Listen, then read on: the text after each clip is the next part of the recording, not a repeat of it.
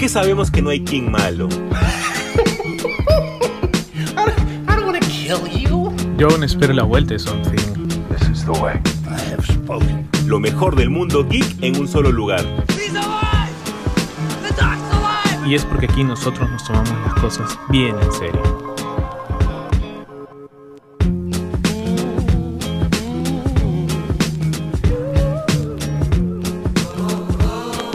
¿Qué tal amigos, gente? ¿Cómo están? Bienvenidos de nuevo a este su podcast favorito de la vida, Super God Podcast. Ya saben, siempre con el contenido y la calidad de siempre. Semana intensa. Creo que no ha habido una semana más intensa que esta a lo largo del año, por diversos motivos en general, pero creo que eh, ha habido mucha mucha buena noticia y mucho buen ánimo también, ¿no? Entonces, este, bueno, hemos tenido, el, como dijimos la semana pasada, el, estreno de Black Panther. Ahora vamos a hablar de eh, Black Panther Wakanda Forever. Ha sido, creo que quizás la mejor película de eh, la fase 4, ¿no? De esta, de este, esta fase de intermedia del UCM. Y para, pues para este, algunos ha sido también una semana hermosa y un fin de semana brutal porque Ash al final de cuentas termina siendo el campeón del mundo, ¿no? En una épica batalla en donde creo que todas las teorías fueron eh, desechadas, todas las teorías locas y demás. Más tarde vamos a hablar con un gran invitado, con el baúl de Rafiki, este, un tremendo maestro Pokémon también ahí, que él lo hemos mencionado acá alguna que otra vez en el, en el podcast y ahora pues lo tenemos de invitado. Pero para esto necesito pues a mi partner, a este, a mi compinche. ¿Qué tal Jesús? ¿Cómo estás? ¿Cómo vamos hermano? ¿Qué tal Joseca? ¿Cómo estás? ¿Qué tal gente? ¿Cómo están? Bienvenidos a un nuevo episodio de Super God Podcast. Y sí, como dice José Carlos, hemos tenido una semana bastante eh, fuertecita en más de un sentido. Hemos tenido el estreno de Wakanda Forever, hemos tenido una gran película, hemos tenido polémica con la película. Ash salió, salió campeón contra todo pronóstico del, campeonato mundial. Algo de que yo prefiero opinar con un experto, como dice José Carlos, que ya más adelante también vamos a hablar con él. Y hemos tenido absolutamente de todo. Incluso para poder arrancar de una vez, y disculparán la voz un poco eh, nasal, sino que ando con gripe, pero vamos con todo igual es que hemos arrancado también con una mala noticia. Y es que tal vez para los niños, entre los cuales me incluyo, de que por ahí en el 95, 96, el primer acercamiento que tuvo con algún tipo de, adaptación de DC Comics, que fue netamente la serie de Batman, la animada, la que arranca en 1990, la voz la llevaba Kevin Conroy en la versión obviamente americana. Lamentablemente ya dejó de estar con nosotros a menos en cuerpo y ha fallecido esta semana. Él, muy aparte, era muy conocido por las grandes voces que dio en un montón de series y en un montón de videojuegos. Es una gran pérdida, pero al menos tuvo la oportunidad de ser también Batman en un crossover que tuvimos dentro del Arrowverso. Así que por ese lado al menos sabemos que él ha sido en voz y en físico ha sido Batman. Creo que ha sido uno de los Batmans más Batman, ¿no, José Carlos? Sí, definitivamente, bueno, antes de, empezar a comentar la, noticia, ha sido, creo yo, eh, uno de los peores, si no el peor año para la industria del, cómic. ¿no? También hace poco creo que se confirmó ya, eh, no, no, no, me acuerdo, pero creo que ya estábamos esperando las últimas eh, de Carlos Pacheco también, ¿no? Así Entonces, eh, ahora con Kevin, hace unos, ha sido terrible, o sea, no creo que se haya ido tanta gente del mundo del cómic del mundo del, relacionado a los superhéroes este, como este año, ha sido brutal, ¿no? Y claro, Kevin ha sido Batman en pues todo lo que no tenía que ver prácticamente pues con...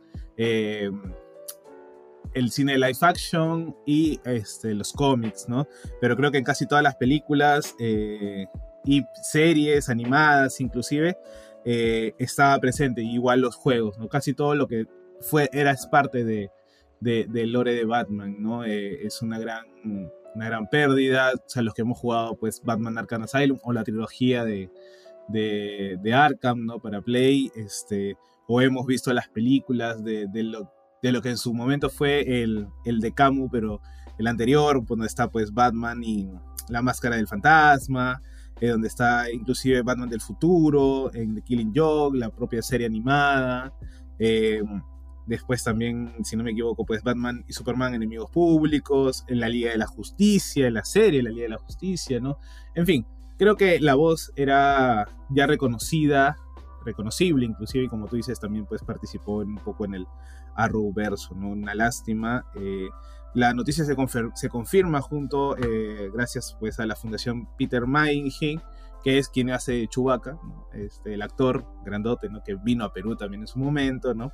Eh, bueno, a partir de un cáncer de próstata. Creo que el, final de casi todos ha sido netamente que ver con el cáncer, ¿no? que eso también llama un poco a, a la reflexión y a, pues, a cuidarnos también. Ya a partir de los 40 ya, ya saben que tienen que hacerse, si es que nos escuchan gente de más de 40, ¿no? que no creo, pero este, bueno, según las gráficas del, podcast, no.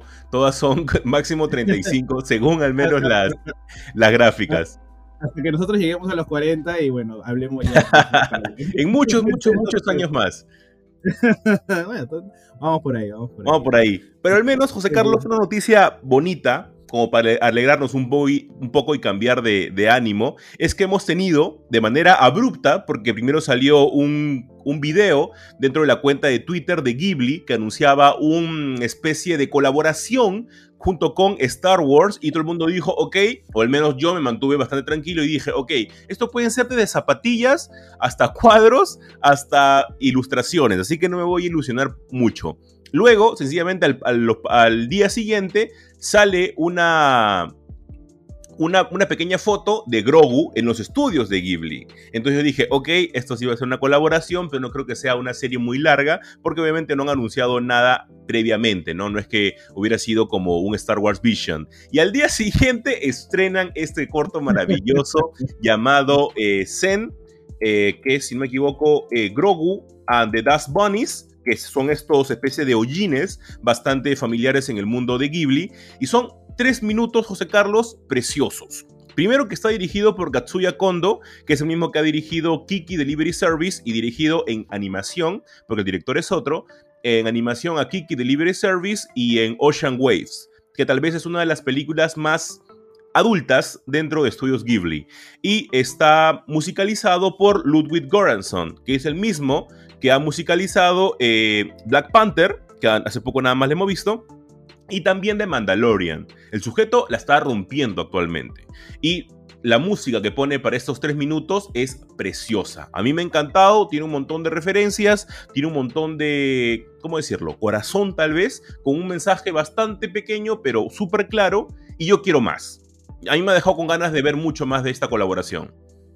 Sí, la verdad que creo que nadie se lo esperaba, o mejor dicho, como tú dices, eh, yo sí la vi y dije, ah, man, ya qué paja, vamos a tener eh, algo con, con Ghibli, ya en este tipo de experimentación, gracias pues a, Star Wars Vision, por ejemplo, dijimos, bueno, ya en su momento le, le iba a tocar a Ghibli, ¿no? Este, tener de repente una oportunidad para hacer alguna historia del, universo de Star Wars, ¿no? Y todos, pucha, dijimos, bien, bacán. Es más, cuando yo hice, eh, cuando yo vi la noticia dije, man, ya tenemos esto y podemos imaginar lo que va a venir o de repente lo que van a hacer, ¿no? Y a los dos días después de este, este pequeño videito donde estaba Lucas y, Estudio Ghibli, pa, te dice, ya está en Disney Plus el corto Zen que es sobre Grogu, pues quizás uno de los, de los eh, personajes más queridos y más... Eh, y más amados en, esta última etapa de, Star Wars, ¿no? Creo que Baby Yoda fue el, el, epítome, ¿no? De esta,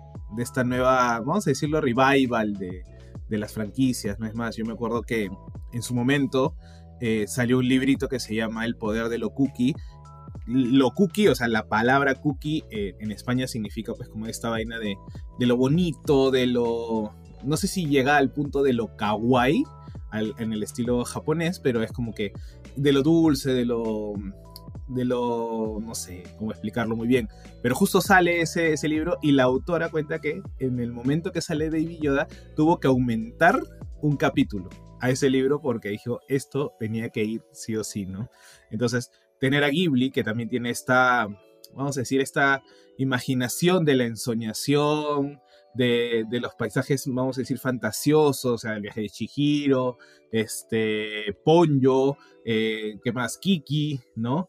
Eh, que es más o menos una marca ya, no sé si registrada, pero es un estilo de animación que tiene, pues tener este, obviamente se moldaba y quedaba pues perfecto junto a Grogu y más pues con estas, ¿cómo se llaman? Das Bunnies. Das Bunnies. Que das Bunnies, o sea, yo los conocía como hollines, ¿no? Que salen en el viaje de Chihiro y mi vecino Totoro, por ejemplo. De los que salen dentro de, generalmente en mundos maravillosos, ¿no?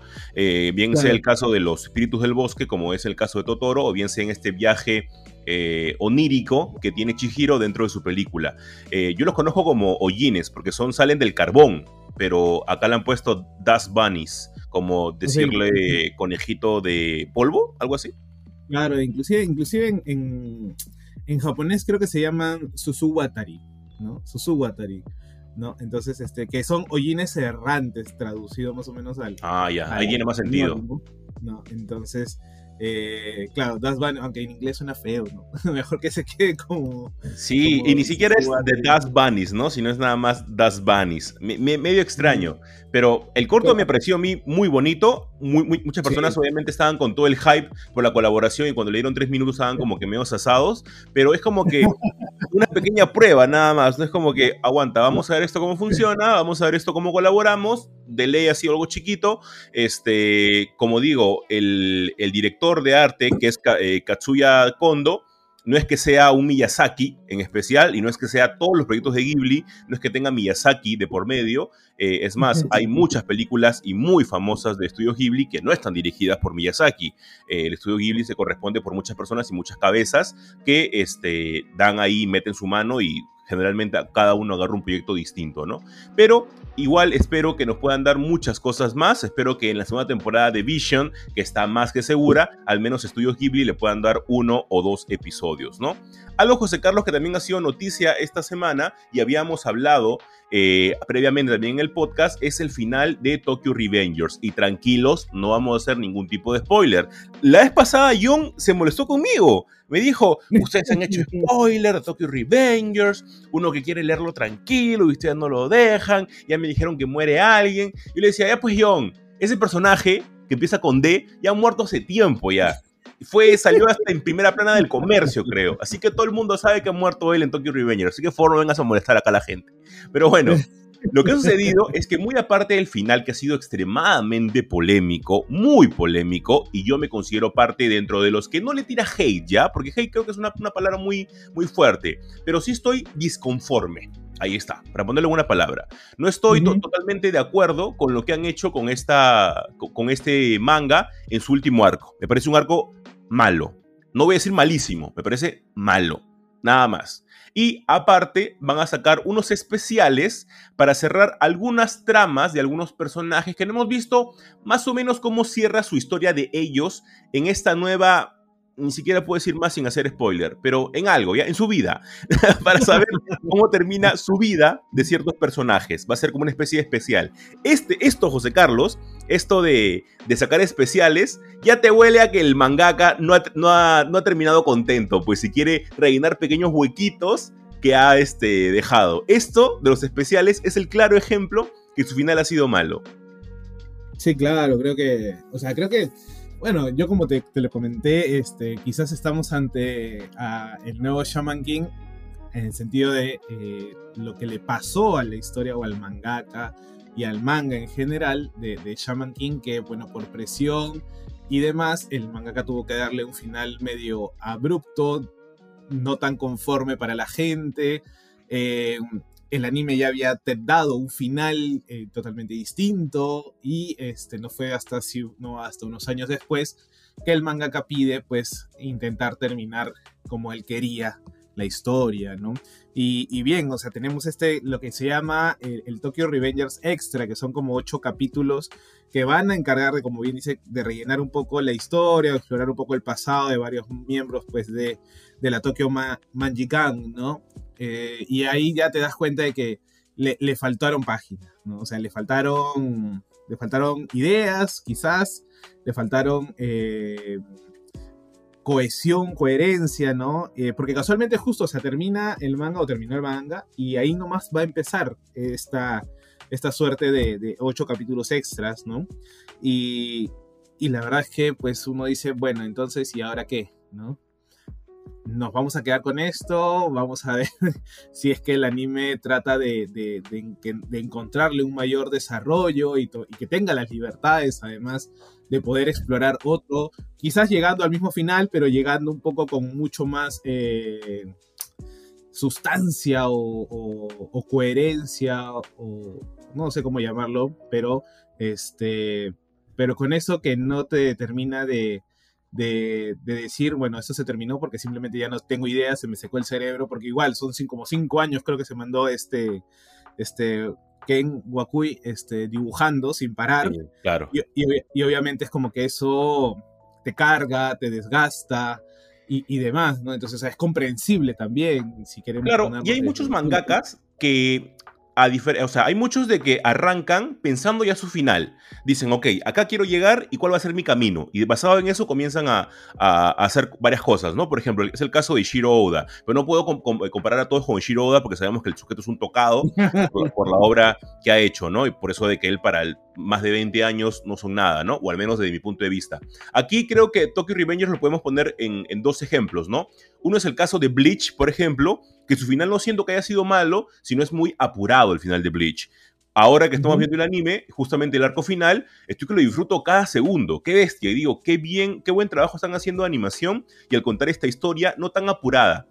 A ver, la están arreglando un poco. No creo que la vayan a cambiar. Eso es muy diferente. Así que creo que con Tokyo Revengers voy a hacer un tipo Games of Thrones. Yo me quedo en la penúltima temporada o yo me quedo en el penúltimo arco y para mí ahí terminó todo Tokyo Revengers, porque siento de que ha sido un trabajo muy malo el que hecho el mangaka y tiene un mal final. Así de sencillo para mí, para mí.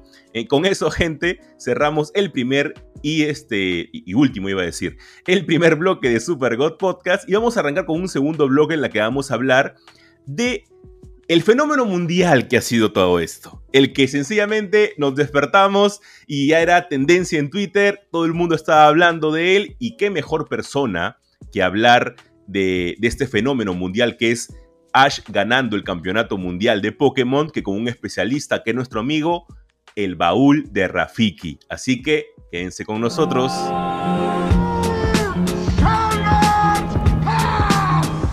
Es que sabemos que no hay King malo. Yo aún espero la vuelta de Something. Lo mejor del mundo geek en un solo lugar. Y es porque aquí nosotros nos tomamos las cosas bien en serio.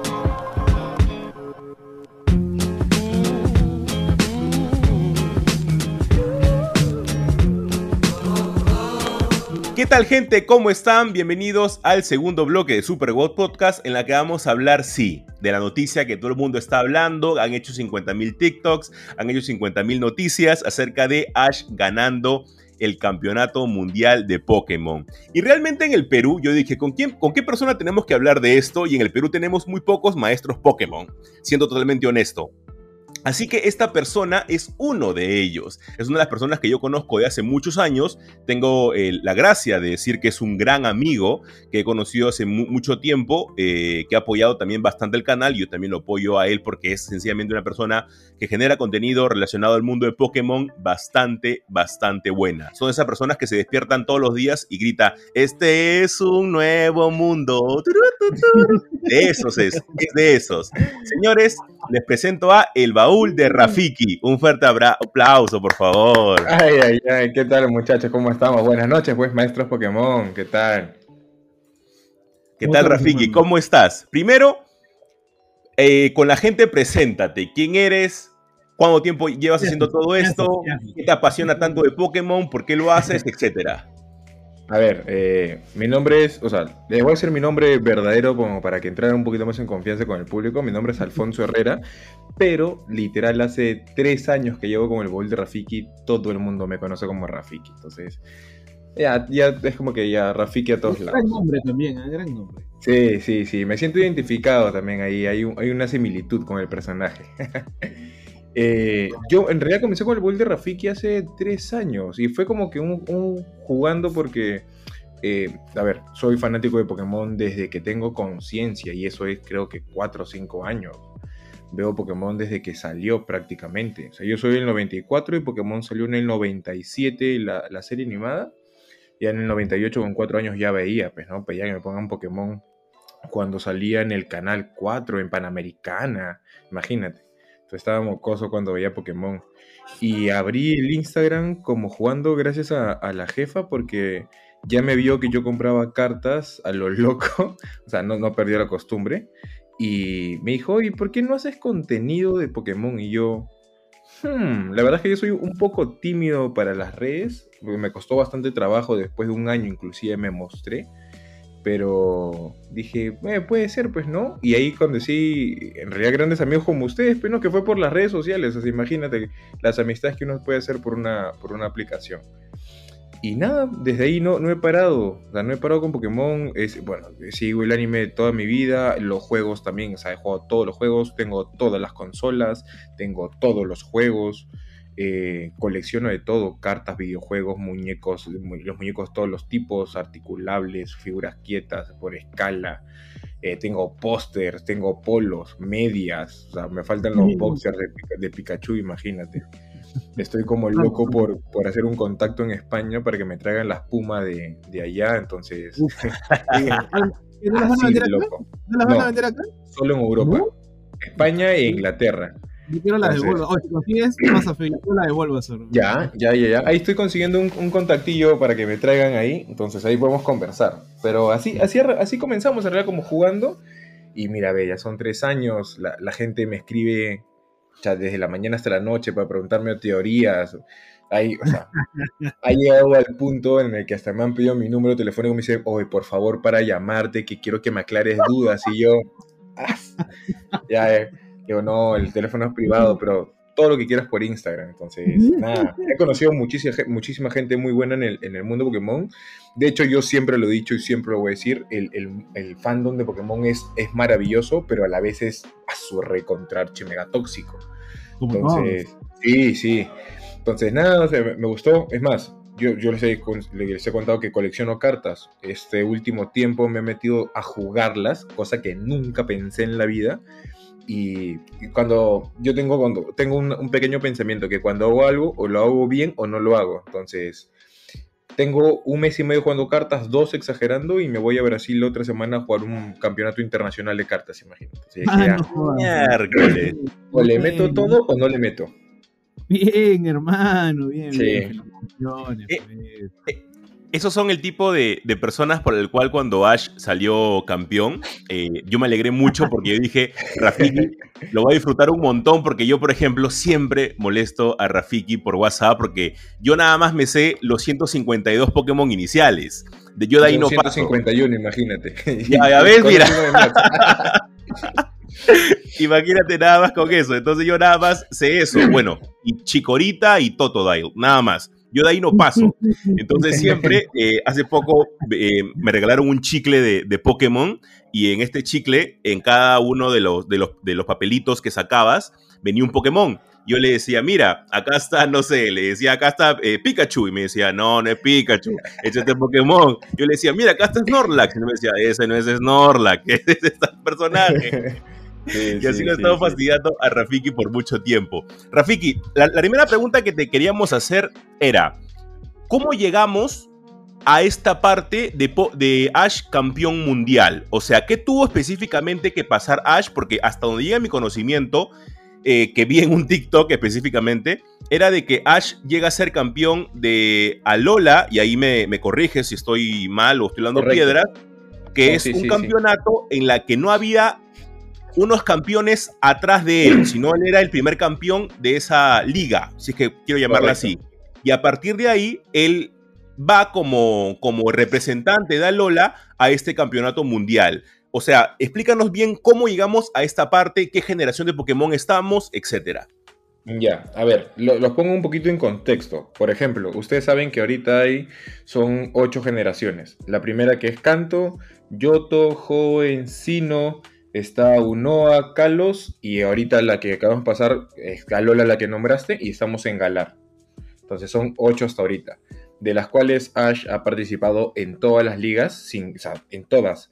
en Kanto quedó en el top 16, en Yoto quedó en el top 8, en Joven en el 8 igual, en Sino quedó en el top 4, va mejorando, en Unoa quedó, quedó en el top 8, en Kalos llegó a la semifinal, que fue uno de los capítulos donde ah, creo que todo el mundo renegó, a mí me dolió hasta el corazón, estuve tres días molesto porque mm. no podía creerlo, y hasta que llegó a Lola. ¿Qué pasa con la liga de Alola? Perdón que te eh, interrumpa ahí.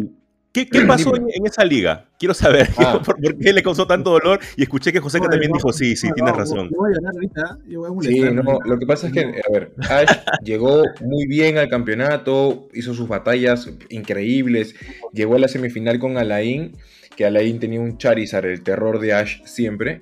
Entonces Ash tenía un Greninja que con este Greninja compartía una, un vínculo eh, muy extraño. En ese momento en Kalos había las megas evoluciones y Ash tenía una mega evolución, pero por un tema de vínculo, como un tema de auras. Entonces eran muy compatibles y se sentía como que cuando hacen la fusión eh, Goku y Vegeta, que se vuelven uno, ya, ese era un tema así, pero a nivel espiritual. Entonces llega a la final y está batallando contra un Charizard que estaba cheteadazo porque habían hecho experimentos con él por el tema de la mega evolución. Entonces Ash estaba con ventaja de tipo, inclusive por la habilidad de Greninja. Se metieron una batalla increíble. O sea, todo el mundo pensaba que Ash iba a ganar porque realmente tenía la ventaja. El problema es que ese Charizard tenía. O sea, hay teorías, pues, ¿no? No, hay nada cierto. O sea, se supone que perdió porque los ataques, eh, la ventaja de tipo no le jugó una buena pasada. Al momento de la mega evolución cambió el tipo. Entonces hubo un tema ahí. Pero eh, la teoría es que sí, pues el Charizard de Alain estaba cheteado porque hacían experimentos con él por el tema de la mega evolución, porque el Team Flare, Flare que no me acuerdo el nombre, eh, experimentaba con su Charizard y pues estaba como que ya pichicateado, por decirlo así. Entonces, al perder Ash, es como que era un mal sabor de boca porque realmente había hecho las cosas tan bien, Greninja estaba tan bien, que tú decías, qué bonito verlo a Ash campeonar y nos, nos quitaron la copa de la mano, pues, ¿no? Entonces, yo lloré ese día, o sea, de verdad lloré ese día, no podía creerlo, estuve tres días enojado. la jefa me decía, oh, mi amor, pero ya tranquilo, yo no, que no, no puedo creerlo, mañana me duele. Hasta que llegó, hasta que llegó a Lola. Es que de verdad, mira, yo con, con Pokémon tengo un sentimiento así como que, ah, frustrante porque yo practico mucho tiempo deportes de contacto y subir a un ring como es estas batallas es un tema de nervios, es un tema muy psicológico. Las batallas Pokémon son psicológicas porque tú ves la presión en el personaje y realmente dices, oh, o sea, sí está pasando por un momento donde que si tú no estás preparado psicológicamente, te juega en contra. Y en las peleas es igual. Yo me preparaba mucho tiempo, pero los últimos días antes de pelear, yo me desconectaba del mundo totalmente por tres días y solo me enfocaba en lo bueno que yo era te autoconvences, pues no, tú eres bueno, tú puedes, tú vas a ganar, y es un tema psicológico. Entonces, te pasa. Entonces, tú lo veías en Kalos, a Ash, o sea, preparadísimo, o sea, tú lo veías y decías, este brother va a ganar, y que te quiten así la, la copa, es como que, ah, dolió. dolió. Maña, Hasta que llegó a Lola. Ok. Hasta que llegó a Lola. Entonces, con, con, Alola, pasó lo siguiente. Alola es un lugar nuevo, no había liga. El profesor Kukui, que viene a ser como que el profesor Oak de esa región, estaba desde un principio queriendo armar una liga, siempre buscó la forma de hacerlo. Entonces, al final, casi terminando ya el, el anime, él dice, bueno, tanto tiempo he estado preparándome esto y la primera liga de Alola Vamos a, como no hay, no hay el, como que el alto mando, vamos a hacer un, Royal Rumble. Eso es lo que se vio en el, mismo anime, pues, ¿no? Y lo que se explicó. Como no hay alto mandos como en Kanto o en Yoto, vamos a hacer un Royal Rumble. Eliminatorias, todos contra todos, y los ocho que queden, ya, pum, se arma la, eh, como que los encuentros, pues, ¿no? Fue algo muy raro porque en el, en el juego no es así. Pero, sin embargo, dijiste, bueno, ya, o sea, me la estás pintando como una liga nueva, te creo, te, te compro el cuento, monstruo. el Royal Rumble fue bien aleatorio, medio raro, pero se armaron los, las parejas de baile, por así decirlo, y ahí comenzaron a batallar, pues, ¿no? Eh, Ash, ahí su contrincante fue Gladio, o sea, como que el, su némesis del, del, del anime, logra ganarle a Gladio después de una batalla increíble y porque tenían historia entre, su Lycan Rock crepuscular y su Lycan Rock nocturno. Entonces le, gana y tú dices, hoy ya ganó la liga, pues, ¿no? Pero tenía preparado Kukui una sorpresa, que la batalla final era contra Kukui, como para que digas, ya eres el campeón de la liga. Entonces, Mecha contra Kukui, traen a Tapu Koko, que es el Pokémon legendario guardián de la isla de Alola. Entonces se meten una mechaza, una animación increíble. Pero esto la gente en Alola le tiró tierra a la animación porque Alola iba a ser, hasta donde tenía entendido, como que un clip de verano. O sea, unas vacaciones de Ash, una, una, cosa muy corta. Y presentaban a un Ash mal dibujado como para niños. Porque el público de Pokémon siempre ha sido japonés. O sea, al japonés le importa muy poco lo que nosotros podamos consumir de Pokémon. Más que los videojuegos. Pero el anime está hecho para niños. Es más, ellos lo dicen, ellos tienen eh, unos juegos para que te cepilles los dientes con la animación de Pokémon. Entonces, a iba a hacer eso. Pero ¿qué pasó? Le dieron continuidad a la historia y fue por buen camino. O sea, su historia de Alola es muy buena. Te cuenta muy bien la historia de las islas, de los guardianes, de los, eh, los movimientos Z y todo eso. Y es muy bonita la historia. Entonces, la batalla final era Kukui contra Pukoko, se mete en una mechaza, Ash le gana un Pokémon legendario, o sea, ya sabemos que Pikachu es el mata legendario. el mata legendarios. Sí, se mete en un movimiento Z, pucha, sacado los pelos y Ash logra ganar. Pero ¿qué pasa con esta liga? O sea, es una liga así constituida, pero no hay un alto mando. Entonces, por ende, Ash no tiene que estar perenne como campeón de liga, sino es como que allá, acá se va a celebrar de esta manera. Royal Rumble, parejas y el que gane. Royal Rumble, parejas y el que gane. No es que hay un campeón que se va a quedar perenne siempre para luchar contra los que vengan. Entonces, es una idea de liga nueva. Pues por eso Ash salió de la liga y no tiene que quedarse en Alola como eh, sentado en un trono esperando que venga alguien más, pues, ¿no?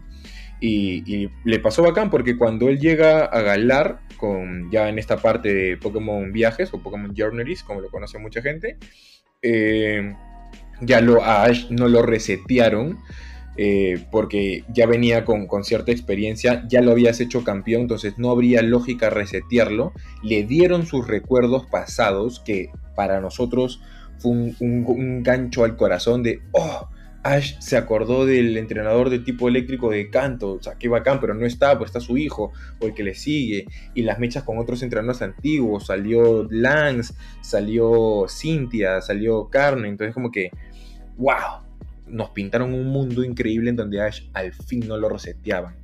Entonces, ¿qué pasa con, en lo particular con este torneo de maestros? Porque ese es el nombre propio. El torneo de maestros parece que ya se ha dado muchas veces antes, pero tienes que clasificar. O sea, pareciera que era un requisito ser muy bueno o estar en los tops, algo así, que cuando él llega ya como campeón, como que ya medio que lo reconocen, le dan la validación para el torneo de maestros. Entonces, a nosotros no nos han mostrado la liga de Galar, nos han mostrado el torneo de maestros, que es un torneo en donde vas sumando puntos, batallando contra otros entrenadores que están ahí, y llegas al top 8, pues, ¿no? Y ese top 8 igual es eliminatorio. Entonces, eh, Ash llega más maduro, con una animación más o menos mejor que a Lola, lógicamente, no tan bien como Carlos, pero una animación más decente. Eh, con nuevos Pokémon, como es de costumbre, siempre lo resetean de esa parte porque la idea de maestro Pokémon es que tú te adaptes pues, ¿no? a, lo que tienes a la mano. Porque para él sería muy sencillo regresar al rancho, ya sabes que Charizard, Infernape, vamos a buscar a Greninja Kalos y armar su super team. Pero no es así, él arman un equipo y lo meten al torneo de maestros y llega a la final. Pero una final recontrapeleada, ¿por qué? Porque Ash venció a Cynthia, venció a la campeona de Sino que Cynthia es una diosa en sí, o sea, es, es fuertísima. Venció a Steven, el campeón de Joven, que es un dios también, o sea, vence a gente que no ha vencido antes. O sea, si te das cuenta, Ash en Joven quedó top 8, pero venció al campeón de Joven, o sea, es como que, le ganaste al campeón de Joven, venció a la campeona de Sino, que nunca logró mechar con ella, siempre soñó, algún día le voy a ganar, y boom, le ganó. Entonces, tú ya te das cuenta ahí que Ash es ya está a otro level. Y dices, oye, todo lo que ha pasado realmente sirvió como para que el personaje, ahora como lo están planteando, sea un poquito más consciente de lo que puede y no puede hacer. Y llega a la final contra Lionel, que para esto Lionel es el campeón indiscutible. Nadie le ha ganado, nunca ha perdido, no conoce el sabor de la derrota. Es, bueno, la gente dice el papirrique Lionel, el nuevo Chayán. Entonces ya tú te das cuenta que el bro es un capo. Y es más, sus, eh, partidos antes, porque en Galar le dicen partidos, no tenía que usar más de dos o tres Pokémon. O sea, no sabías cuál era su team completo. O sea, claro, si juegas el, videojuego, hasta ahí yo con, tu, con, tus historias y todo lo que te habías contado hasta el momento, yo sabía eso y también justamente lo conversábamos con José Carlos porque decíamos de que no sabíamos el resto de Pokémon que iba a, utilizar este Lionel, pero sí sabíamos los que iba a utilizar Ash, que si bien Correcto al inicio de la historia, poco a poco nos enterábamos de que eran súper poderosos estos, estos este, Pokémon, entre los cuales tenía un, Dragonite, que al final Dragonite fue la excepción tal vez de, de, toda esta batalla. Este, sabíamos que tal vez no eran tan fuertes contra los Pokémon de Lionel, ¿no? Correcto. Sí, pues, o sea, el equipo que Ash armó, o sea, se fue como que moldeando lo que él quería. Tenían momentos buenos, momentos malos pero al final siempre quedó todo en manos de Pikachu. O sea, yo tengo un ratio, inclusive me tomé el tiempo de ver eh, cuáles habían sido los, desempeños de los Pokémon que había llevado Ash al, al campeonato. Y ponte, Pikachu tiene 14, 14 Pokémon tumbados, 3 derrotas, o sea, en todo lo del torneo, ¿te das cuenta? Y después los demás es como que Lucario le sigue con 10-6, Dragonite 4-3 y los demás 4-4, 4-5, entonces sus dos Pokémon más fuertes siempre fueron Pikachu y Lucario. Casi siempre les dejó en, las manos esas batallas. Ahora, ahora es, interesante porque el, team que arma Ash para esto que se. Que bueno, que en el anime le llaman pues Pokémon Viajes, ¿no? Que es donde él medio intenta hacer. Es un contenido muy chévere porque no es voy a pelear o voy a. Como siempre, ¿no? Como bien dijiste, no lo resetearon, sino más bien le dieron una continuidad a la historia y, eso era lo bacán. Y es creo que, si no me equivoco, en los primeros capítulos él dice que no va a elegir un Pokémon, sino que simplemente va a quedar con Pikachu y vamos a ver qué es lo que, lo que salga, ¿no? y obviamente pues. tener, primero, no sé, o, tener a, Dragonite, que era, o sea, creo que eh, en la primera generación Dragonite era como que uno, si no era legendario, era semi-legendario. Encima en la Liga Naranja, Pikachu se lo, se lo bajó, ¿no? Este. Y era como que el, el, Pokémon top top de ahí, ¿no? Bueno, ahora ya ahora medio lo nerfearon, igual quedó relegado. Pero algo que era súper raro era que Ash nunca, eh, o sea, todo el mundo gustaba de Gengar, pero Gengar nunca era como que la oportunidad de, de capturarlo, ¿no? Inclusive cuando pasa esto en la primera generación también en, en, Canto, en donde está la, casa con Gastly, Hunter y Gengar y Hunter la Sabrina. Contra, contra Sabrina, ¿no? Entonces nunca, y que Ash ahora tenga un Gengar, era como que, wow, ¿qué está pasando acá? Porque creo, o sea, si tú ves más o menos la, conformación del equipo, es un gran team, o sea, me parece que es un gran team variadito, ¿no? Este, claro, no tienes a la ave eh, regional, porque siempre había, eh, Ash tenía el ave regional. Correcto. Este, pero tenías un Lucario que ya tenía un trasfondo, o sea, tenías el... era una historia bonita, sí. Claro, tenías la historia bonita de, de, lo que significaba Lucario y aparte tenías a la historia de, del Mega Lucario de, de XYZ, ¿no? Sí. Entonces, que Ash ahora tenga un Lucario era como que, uff, potente, ¿no? Sirfetch, que es tremendo, ¿no? Un gran caballero, ¿no?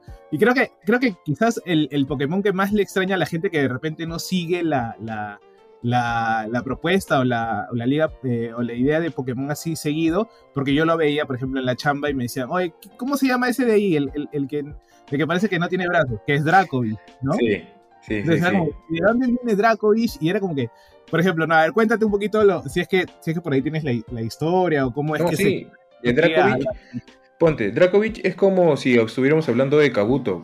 Dracovic es un fósil, es, realmente un fósil. Hay un capítulo donde hablan específicamente de Dracovic y cómo lo consigue Ash. Y es, es, que el capítulo creo que se llama Expedición Pokémon todavía. O sea, es como se van de expedición a descubrir huesos. Y hay una máquina que te, te ayuda a descubrir, ah, de qué Pokémon era, mañas. Es más, Dracovic tiene inclusive cuatro formas. Si tú lo mezclas con los otros tres fósiles, salen cuatro Pokémon.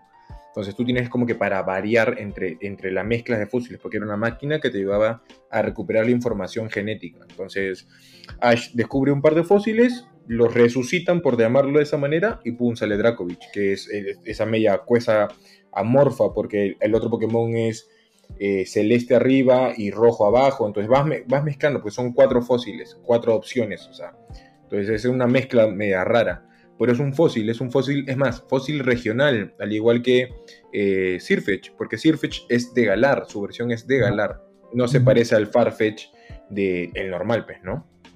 Sí, pero que, que- y hay, que contarle bueno, Pokémon se extendió un poco eh, en sus orígenes y ya no solamente hay legendarios, sino también hay extraterrestre. ¿no? Sí, claro. O sea, Entonces, Pokémon se fue hasta el espacio con Deoxys. Sí, claro, y era como que, bueno, acá tenemos que hacer la vaina de un hechicero lo hizo, ¿no? Porque inclusive, no me acuerdo que algún comentario me decía, oye, pero ¿cómo este va a tener evolución en, en ¿cómo se llama? En tal región y en otra región no. O sea, ¿qué, qué, qué haría diferente, por ejemplo, no Ah, sé, de los. Shiny?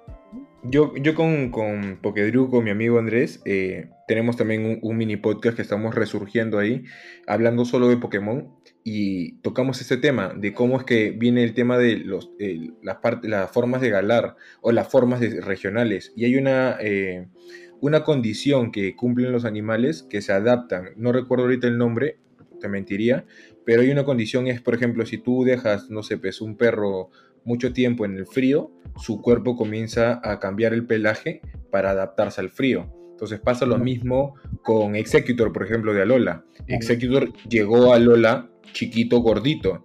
Ante las condiciones de Alola, que las plantas estaban muy altas, su cuerpo comenzó a alargarse para poder adaptarse y no morir. Entonces pasa lo mismo con, con, con todos, con las formas de, cada región. Hay una cosa en específico que tiene que pasar y ese Pokémon cambia, que no son todos, pero te da un, transformo, un trasfondo porque tú dices, ah, qué bacán, en esta región tienen estas cosas ambientadas en tal lugar y dices, uff, monstruo. Por ejemplo, con Paldea, con los dos legendarios, Corraidon y el otro, cuando Las son motos, nuevos, motos, sí, o sea, son, son animales mitológicos españoles, del sur de España y el otro es del norte. Entonces Ajá. te das cuenta que dices, brother, me estás contando historia realmente con valor. Claro, definitivamente. Salvo, ah, bueno, hay unos diseños igual de, de Pokémon que es como que medio, medio Sí. meh, ¿no? Pero, sí, se, pero- se pasan. Medio Digimon. Claro, to- totalmente, ¿no? Pero igual, o sea, el equipo que tenía Ash era un equipo bastante, eh, sobre el papel, vamos a decirlo así, sobre el papel, bastante sólido, pero desde un punto de vista clásico también, ¿no? Sí, Quizás claro. como, quizás el, el más experimentado pues es la rata María mata legendarios, ¿no? Este, Sí. este- este está en nivel 250 o 500, ¿no? Sí, no, ya Eh, Pikachu está ya en otro level. Y, y una pregunta, tal vez dentro de la, de la ignorancia. Si Pikachu, o sea, desde mi concepto de primera generación, ¿ah? Eh, si Pikachu ha llegado a tanto poder, ¿por qué no automáticamente evoluciona? ¿No llega un punto en los que Ah. siquiera los Pokémon controlan esto y como que ya No. por volverse fuertes evolucionan? Pasa, pasa lo siguiente, mi hermano, y te, te digo, ¿por qué no evoluciona? Pikachu para evolucionar no evoluciona por nivel, evoluciona por la roca trueno. Sin roca trueno no evoluciona, no hay forma que evolucione. Igual que Eevee, Eevee necesita de rocas para evolucionar. Ah. Si tú no le pones una roca a Eevee, nunca evolucionar. Lo mismo con Pikachu. Pero, pero también hay una, una de que eligen quizás no evolucionar, o como Bulbasaur. Ah, claro, sí, sí. O sea, hay, hay Pokémones que por nivel o por experiencia evolucionan y cuando están evolucionando ellos pueden decidir no hacerlo. Pero con Ajá. Pikachu sí pasa totalmente distinto porque necesita de un elemento para evolucionar.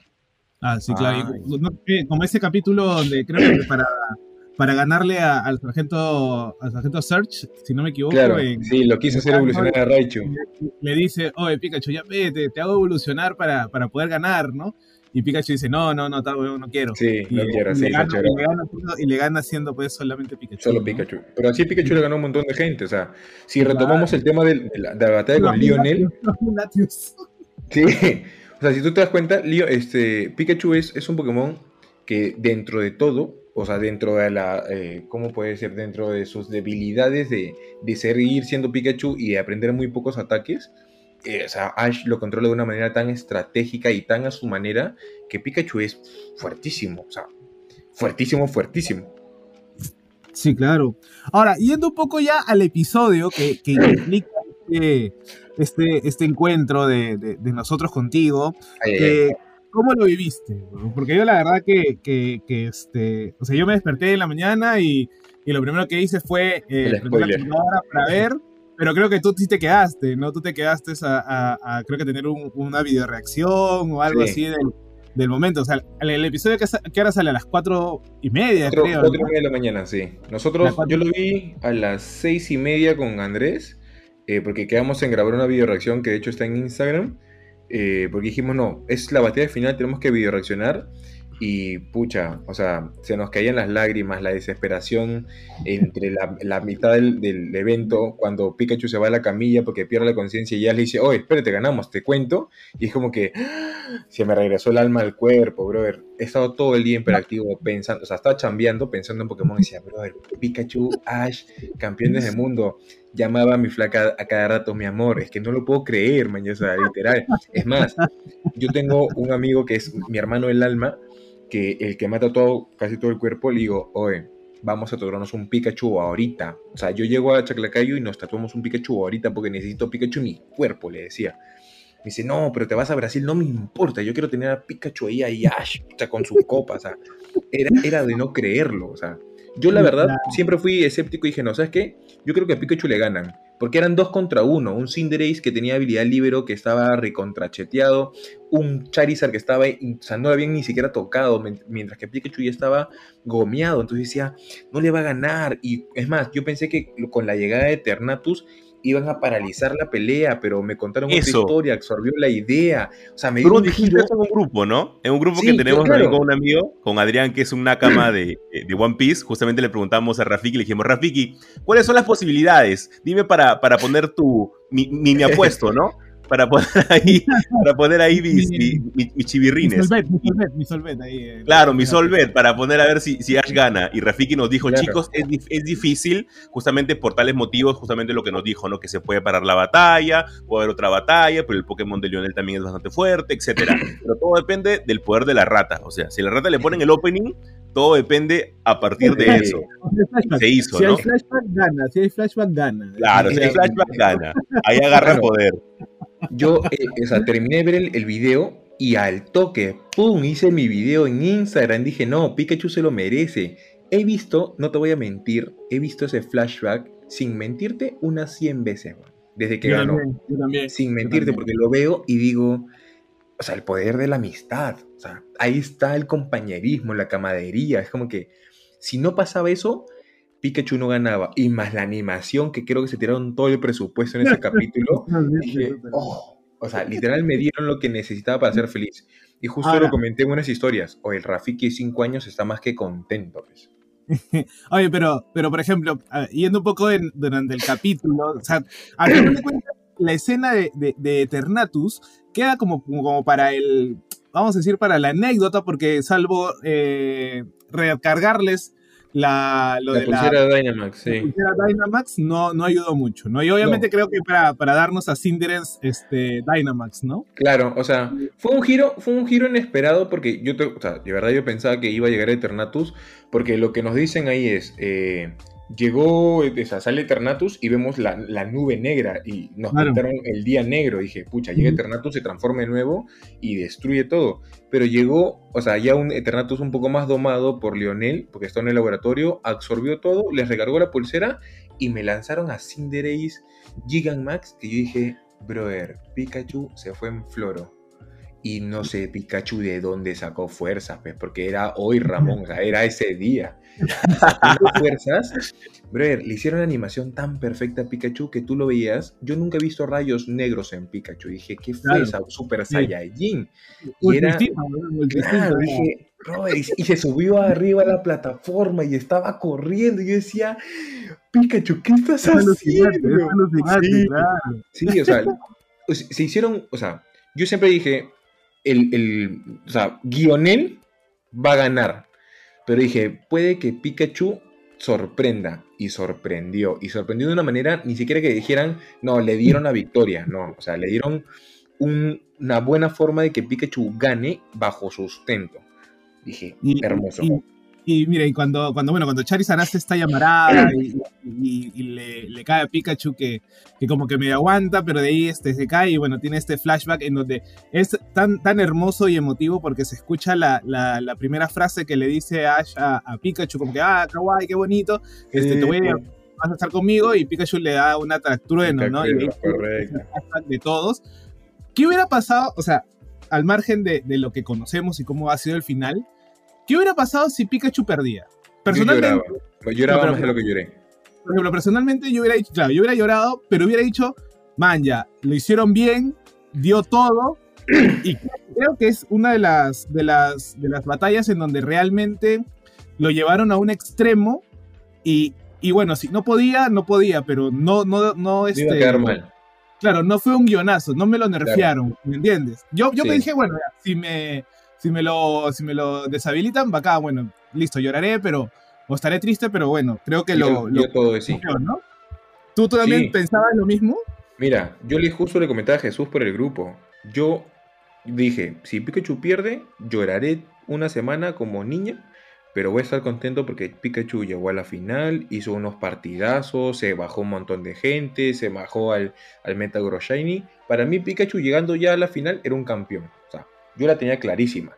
Es más, en este último episodio ya yo estaba preparado con mis tissues para llorar como Magdalena porque dije, se lo bajan a Pikachu. Yo, o sea, yo sí tengo que decir algo. Yo no tenía fe de que iba a ganar. O sea, yo dije, si gana, va a ser por obra y gracia del Espíritu Santo. Porque yo no tenía fe.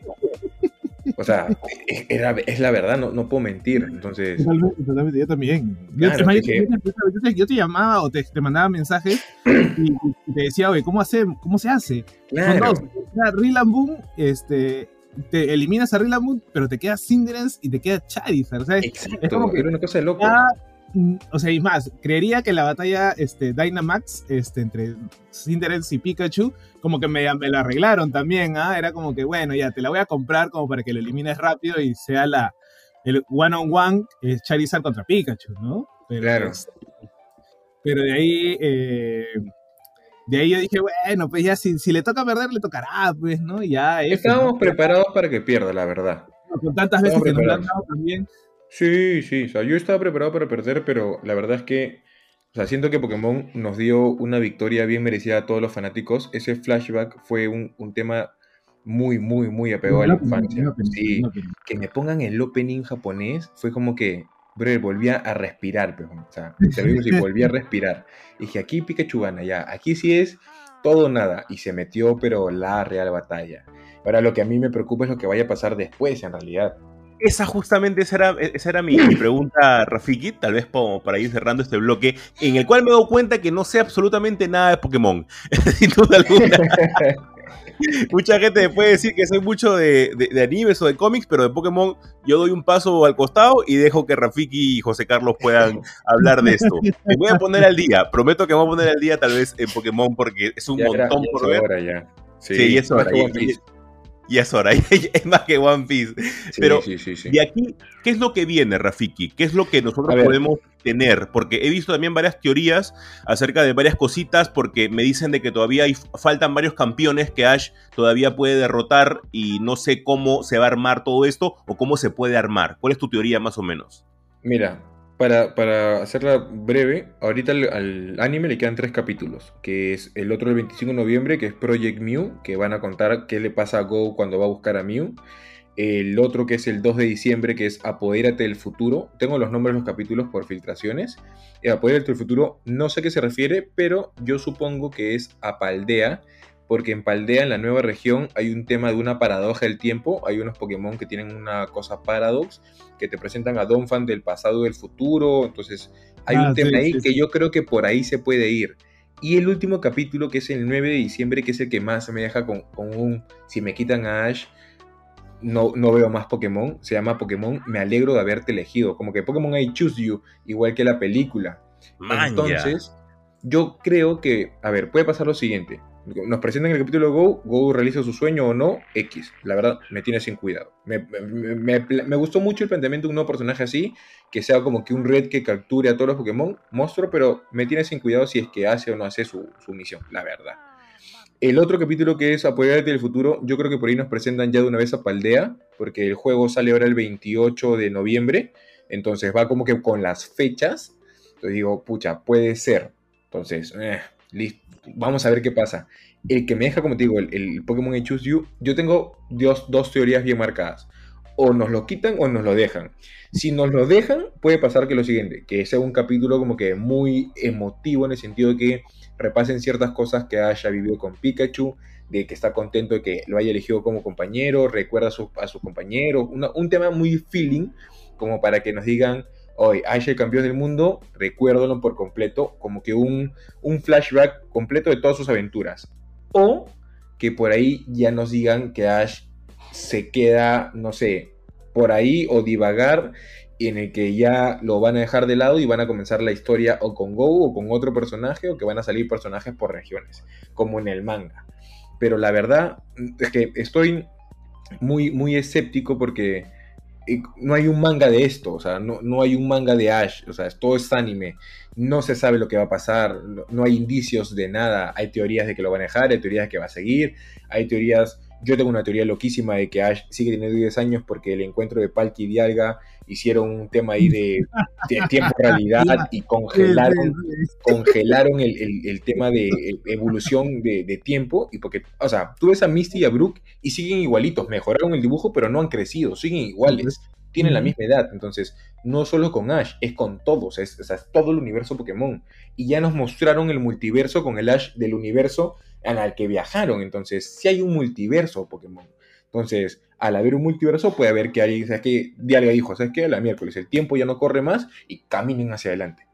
Entonces, no, no sé, estoy todavía muy escéptico. Con Paldea esto, la teoría Paradox, me ha dejado como que un, ya, nos van a presentar algo así, Ash va a ir a Paldea y va, va, a luchar en Paldea, porque hay algo muy, muy cierto y que no sé si mucha gente lo, lo, ha percibido, el torneo de maestros no es una liga, es un torneo, es como si fuera un mundial de fútbol. Entonces es un, tema de que ya, esto se celebra cada cierto tiempo y esto va a volver a pasar eventualmente de aquí a una generación, a dos generaciones y puede volver. Porque no es que tú seas el campeón y vas a seguir quedándote ahí para que vengan más. O sea, Lionel tuvo que batallar desde el principio tuvo que sumar puntos igual. O sea, fue un mortal más en un torneo en el que él siempre ha ganado. Entonces, esto es un mundial de fútbol de Pokémon, lógicamente. Entonces, yo creo que Ash, si va a ir a Paldea, va a hacer su camino de maestro Pokémon. ¿Por qué? Tú lo dijiste, Jesús. Aún hay muchos maestros que a Ash le han ganado. Y digo uno solo por nombrar a, a Tobías. Tobías lo reventó a Ash en un cerrar y abrir de ojos. Puta, pero todavía es un, es, está rotísimo. O sea, claro. ahí, ahí, no hay, ahí no hay, ya no hay forma no hay de ganar. Claro, o sea, tiene legendarios. Es más, sacó a Latios y a Darkrai. ¿Cuáles son los otros cuatro? Fijo, tenía un Latias. Claro, o sea, digo, un Rayquaza. No sabemos. Entonces es un tema de que a Ash aún le quedan maestros por vencer. Eso quiere decir que aún no es el mejor maestro Pokémon del mundo. O sea, ha ganado un torneo, pero hay, un, hay gente todavía capaz de poder derrotarlo. Entonces, que me lo quiten sin haberle ganado todavía, a mí es una falta de respeto. Yo sí quiero que lo busque en su casa, le toque la puerta y le diga, compadrito, soy el campeón del mundo, va un one to one, sin paro y sin polo. Baja, baja, que le diga, baja. Claro, y que se lo meche. Pero, o sea, no creo. Yo particularmente sí siento que no lo van a quitar porque a Pokémon esta, teoría, esta, esta fórmula maravillosa de hace 26 años le sigue funcionando y le va a seguir funcionando. O sea, Pokémon no solo vende el anime, vende el juego, vende los mangas, sí. vende todo. Entonces, quitarlo claro, a Ash y ver a alguien es, es, ridículo. Pero, pero, o sea, a ver, eh, tenemos como nueve, como ocho, creo, ocho generaciones, nueve generaciones. Nueve, creo, nueve con Paldea. Nueve con Paldea, eh, en donde, claro, la mecánica es la misma de siempre, que es, bueno, entras, empiezas, chapas un, un, este, un inicial y empiezas tu camino, los gimnasios y la liga, ¿no? Uh -huh. Nada inicial que no, no, ha agarrado en Galar porque Ash oficialmente no ha ido a Galar a competir en Galar. Ojo. Okay, él, está, él, estaba ahí como que vamos a, creo que estuvo como acompañando a Go para... A Go. Claro, para, o sea, para su Ash se metió al torneo de maestros, pero no fue a Galar a competir porque en Galar sí claro. hay gimnasios. Claro, y eso es lo bacán, al menos personalmente a mí me gusta esta idea de que existen otras cosas u otras profesiones relacionadas con los Pokémon, como el investigador de Pokémon, que, que Gary, por ejemplo, a mí me gusta mucho que Gary haya dicho, ¿sabes qué? Mira, yo no voy a ser Exacto. ningún maestro Pokémon, nada que ver, me voy a ir a investigar Pokémon.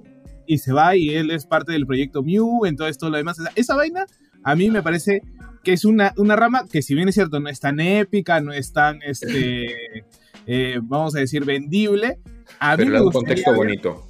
Pero claro, a mí me gustaría ver por qué. Porque existe, dado toda la historia de Pokémon, este, que la relación entre humanos y Pokémon todavía no está como que bien explicada o ni siquiera está en el mínimo de, de ver cómo funciona esto o por qué llegaron estos Pokémon o de dónde vienen estos Pokémon y etcétera, etcétera, etcétera, ¿no? No sabemos ni el 5% de la realidad de, la, de los Pokémon en sí. Claro, entonces era como que yo decir, bueno, si, si me lo pueden pintar o de repente en algunos especiales y todo, porque ahora yo digo, Red tuvo buena acogida, al menos las Sí. historias de Red, ¿no?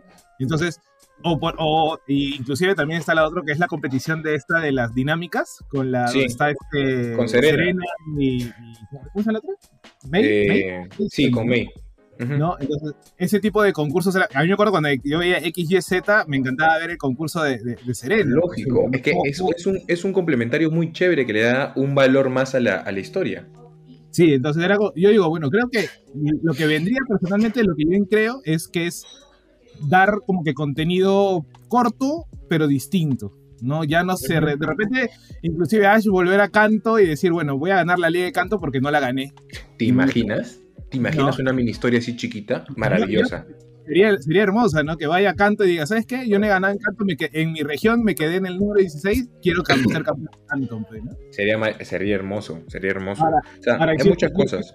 Yo sí nunca lo vería a Ash como un líder de gimnasio, no sé. No, es imposible, es imposible. Lo que pasa es que Ash, o sea, es como con Luffy, pues que quiere ser el rey de los piratas. Ash quiere ser el maestro Pokémon, pero quiere ser el mejor de todos. Y mientras sigan saliendo nuevas generaciones o nuevos, nuevas regiones, el brother tiene que seguir yendo porque es una región que no conoce. Entonces, ¿cómo puedes ser el mejor si todavía sabes que hay más regiones y no has ido?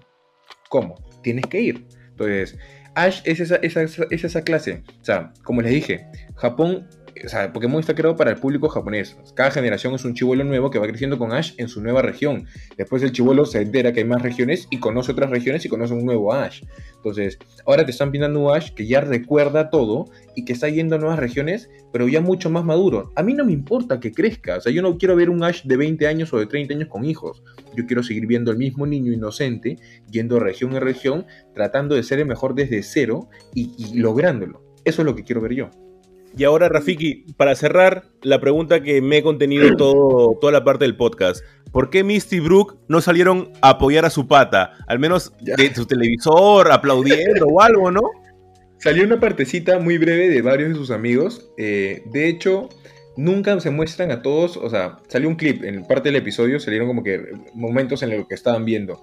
No fueron a apoyarlo. A mí también me pareció malísimo. O sea, yo siempre he dicho que el mejor, los mejores partners, que ni siquiera son partners de Ash, es el equipo Rocket.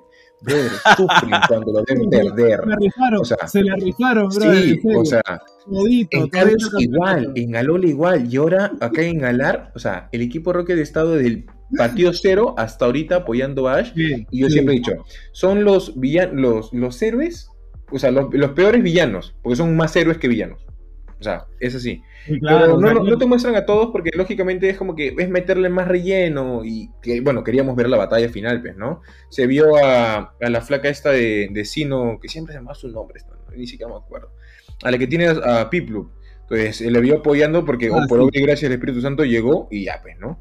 Pero, o sea, mientras que Ash sigue teniendo el equipo Rocket en la tribuna apoyándolo y diciendo que gane y le robamos al Pikachu, para mí, suficiente. Qué buena. Te, juro que, que me ha encantado este podcast. Eh, sin duda alguna, me ha dado mucho hype para poder ver Pokémon. O sea, yo no sé nada de Pokémon, únicamente me sentí bien cuando nombraron a Luffy. Pero, pero, pero me ha gustado muchísimo porque se siente realmente, primero Rafiki, se siente toda la buena onda que, que tienes y que eres muy fanático de Pokémon, ¿no? Como justamente este, el el Cholo Mena justamente puso un tweet bastante chévere en la que dijo de que muchas personas pueden haber dejado de ver Pokémon durante mucho tiempo, ¿no? Pero ver a Ash eh, como campeón mundial eh, realmente te alegra bastante y te da ese pequeño abracito en el corazón que tú esperas y que tu niño chivolo que, eh, que Sí. vio a Ash eligiendo, o bueno, no eligiendo, sino Pikachu eligiendo a Ash como, como entrenador, este, es bastante feeling, ¿no? Rafiki, en Legendario nombre de ese momento. Super God Podcast, te quiero agradecer por haber estado aquí y espero que te haya gustado. No, a ustedes muchachos por la invitación. De hecho, yo, como siempre les he dicho los dos, yo siempre escucho los lunes el podcast. ya es, es costumbre ir- irme al, al- al taller y escucharlos o ponerlos ahí. Entonces, participar ahorita en ello es como que ya este va a ser mi podcast favorito por definición. O sea, lo voy a tener guardado, lo voy a descargar, lo voy a escuchar siempre. Muchísimas gracias por la invitación y más aún que es para hablar de Pokémon. Yo sigo con el hype, tengo ya tres días imperactivo con el capítulo. O sea, ya no puedo más con mi vida de verlo campeón mundial a Ash, pero muchísimas gracias muchachos por la invitación. A ti, Rafiki, por favor, dinos dónde la gente te puede encontrar. Eh, bueno, la plataforma que uso siempre es en Instagram, el baúl de Rafiki. Eh, estoy ahí tratando de incursionar en Twitch con el tema del streaming, con el tema de, juegos Pokémon, el TCG. Así que igual, en todas las redes como el baúl de Rafiki, Instagram, Facebook, Twitter, TikTok. Tengo todas las redes, pero solo uso más que todo Instagram. Buenísimo, Rafiki. ¿ah? Muchísimas gracias, gente. Y con esto cerramos el segundo bloque de Super God Podcast. Y vamos a arrancar un tercer bloque en la que vamos a hablar de Black Panther Wakanda Forever, una película preciosa, hermosa de la vida que nos han dejado, sin duda alguna, la mejor de la fase 4. Y también al final vamos a hablar de la polémica que hemos tenido. Así que quédense con nosotros.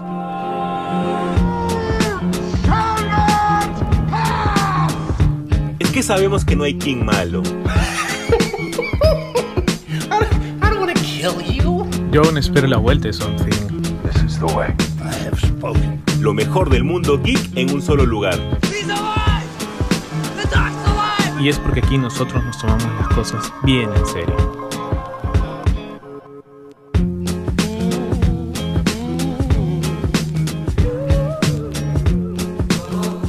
¿Qué tal gente? ¿Cómo están? Bienvenidos al tercer y último bloque de Super God Podcast. Este podcast va a durar un montón, gente, pero tenemos un montón de cosas por contar. Todavía nos va a acompañar Rafiki. Rafiki ha dicho, no, si van a hablar de Wakanda Forever, tienen que hablar también conmigo. También tengo que dar mi punto de vista aquí y me gusta un montón también eso.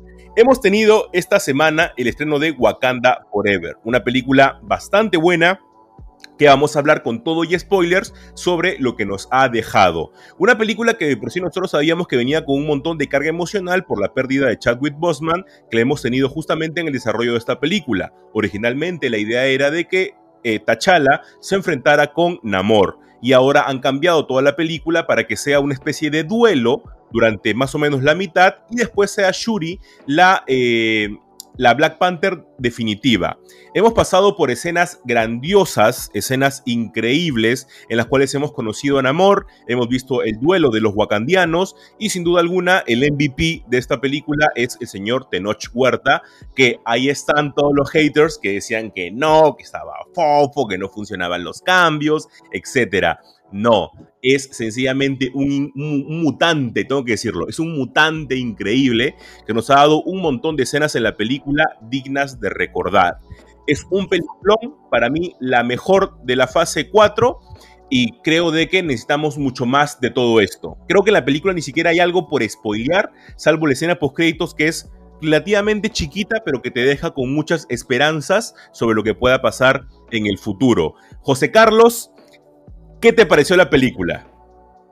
No, la película fue brutal. O sea, creo que yo, yo elegí verla solo, porque la verdad que, sentía que iba a haber mucha carga emocional, mucho, este, eh, mucha forma de, un tratamiento del, duelo. O sea, ya sabíamos más o menos que iba a ser un homenaje, que iba a ser algo como que trabajar el tema de, la memoria y el recuerdo de, Chadwick Boseman, inclusive el recuerdo de ser ¿no? Este, Chala Y la verdad que como que este, ya más o menos lo venía preparando y por eso decidí verla solo, ¿no? Entonces, este, eh, pero creo que es hermosa el tratamiento de cómo lo, lo, han, lo han manejado. Yo personalmente no sé qué espera la gente eh, de las películas, sobre todo, o sea, yo sé que, que claro, queremos que nos pongan o que, entre comillas, respeten el material original, pero recordemos que el UCM se rige bajo otras, otras reglas, vamos a decirlo así, ¿no? Y obviamente hay unas cosas que el, que el, papel te aguanta, más no el, la película en sí. Entonces, pedir lo mismo o pedir una espectacularización a, a, grandes momentos de explosiones y peleas y todo lo demás, o sea, creo que al menos en el lado de, de Black Panther no va a ir, ¿no? Eh, esta película era más una película sobria, era una película sobre el duelo, sobre el perdón, la sanación, el transitar las emociones también. claro, con una carga social y una crítica social bastante fuerte, ¿no? Sobre todo a los primeros momentos, cuando, ah, bueno, de un poco después de la, del, fallecimiento de, de Techala, este, cuando Ramonda pues entra a las Naciones Unidas diciendo, a ver, ¿ustedes qué creen? Que porque se murió este, Techala, el país va a quedar este, descubierto, el país va a ser, va a flaquear o ustedes pueden invadirlo, obviamente haciendo pues una alusión al tratamiento de Estados Unidos sobre los países este, de los árabes o los países tercermundistas, ¿no? Para eh, saquear un poco los, los recursos, ¿no? Por ejemplo, yo hablaba con una amiga y decía, oye, todos pensaban que el villano principal o la pelea principal era, este, Namor versus este, Wakanda. Cuando no, el villano principal era este, Estados Unidos, inclusive cuando te enteras pues que, que Alegra de la Fontaine está también metida eh, y que había sido esposa de Everett Ross, creo que eso nadie se lo esperaba, ¿no? Este, y ella como ah, estaba tratando de buscar y obtener este recurso eh, importantísimo que es el vibranium, ¿no? Entonces, hay este, esa carga y esa crítica social que, que, este, Ryan Coogler tenía en la primera, en la primera este, versión de Black Panther y ahora también la continúa, ¿no? Este, interesantísimo que a, Shuri la hayan puesto pues en, el, en, la palestra. Creo que la película, si bien es cierto, es con Shuri y con Namor, este, básicamente los secundarios también se la llevaron y se la rifaron muy bien.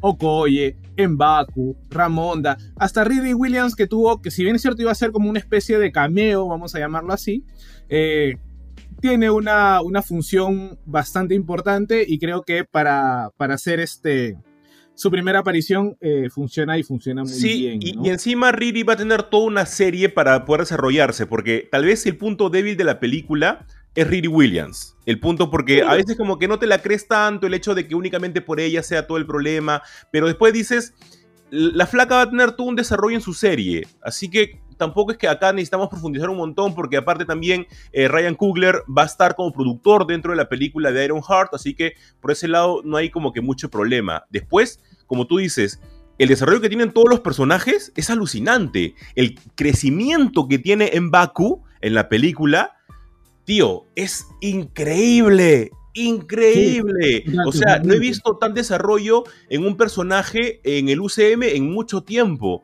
El personaje de Ramonda y de Mbaku es alucinante. Sí, o sea, creo que, les tocaba, como se dice, si bien es cierto, eh, Techala o Boxman era la, cara, la, el, el icono ¿no? de representación y de, y de celebridad, vamos a llamarlo así, al no estar cae el peso sobre todos los demás, ¿no? Y creo que cada uno en su momento tuvo las formas coherentes además, junto con la historia, de acción. Por ejemplo, Ramonda, cuando toma decisiones muy apresuradas porque quiere salvar a su hija, no quiere seguir perdiendo a su familia, ¿no? Cuando destituye a Okoye, y acá creo que ya me fui en un spoiler, pero no importa, este, cuando destituye a Okoye, y Okoye también lo sufre, llora, este, eso hace que sea mucho más eh, dramática y coherente la situación. En Baku siendo esta especie de, mm, consejero de a quién, a quién le encargas a tu familia, porque él dice, no, tu hermano me dijo que te cuidara, ¿no? De este, vamos a decir, enemigo que pasa a ser un aliado y que, bueno, no, no lo dice, pero tenemos al siguiente rey de Wakanda, ¿no? Claro, y encima hay, una, hay un gran discurso de M'Baku en la película que cambia, que me gusta un montón, que él antes de conocer el poderío que tiene en Amor, él dice, ¿saben qué? Matemos al hombre pez. Así de sencillo, porque luego puede pedir más cosas. Luego se lo enfrenta, recibe este puñetazo increíble en el pecho y le dice, me preocupa la guerra, porque sabe de que no pueden con él.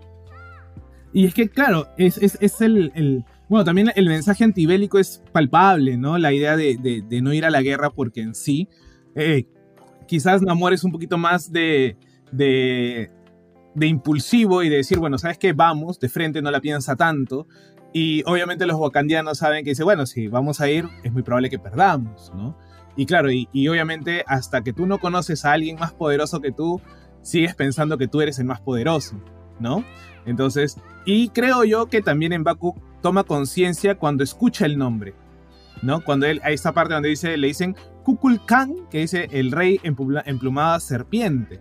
Permíteme, permíteme decirlo con, con, el acento correcto. ¡Ah, Kukulkan! Ya que toda la semana lo digo. se, ha se, ha puesto a practicar ahí el, el maya y el eh, acá Jesús, ¿no? Que dicho sea paso, paréntesis, el hecho de que hablen en maya, que hablen en español, o sea, creo que ha sido un gran gesto, una, una, una forma de, de, mimetizar, o mejor dicho, de, de, hacer que las cosas vayan mejor en la, en, la película. O sea, imagínate ver a Lupita Nyong'o hablando pues en maya y en español. Claro, y, muchas veces algunos con el acento yucateco.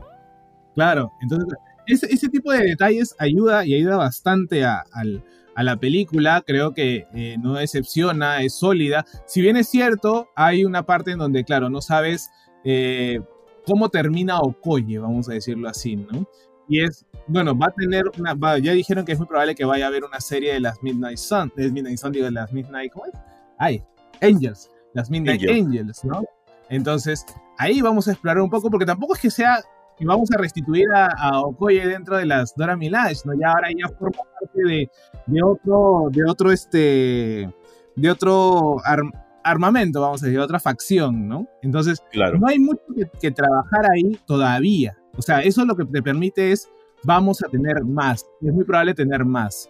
Entonces, eso a mí la película me encantó. Creo que el final es, es muy importante, ese, ese cameo, esa aparición dentro de la, de la sintetización de la, de la flor del corazón, este, que permite que Shuri adquiera, pues, y ahí me, me, malogró pues la teoría que yo decía que era bien raro que nos presenten de frente a Shuri como plantera negra, y totalmente sí era, ¿no? Era, era la que iba a portar el manto ahora de, de, de, ser Black Panther, ¿no? Entonces, ese, ese, ese que, que no, me, no me decepciona porque creo que la, la chica Letitia ha bien, la hizo muy bien, este, se, se cargó al hombro eh, junto con los demás en la película y, y, funciona. No sé si te, te gustó mucho la, la, escena final con Namor, este, a mí como que me dejó un poquito de, de sinsabor, pero como que medio la acepto, este, sobre todo cuando le, lo quema, ¿no? Le quema la, la, espalda, ¿no? Yo lo acepto,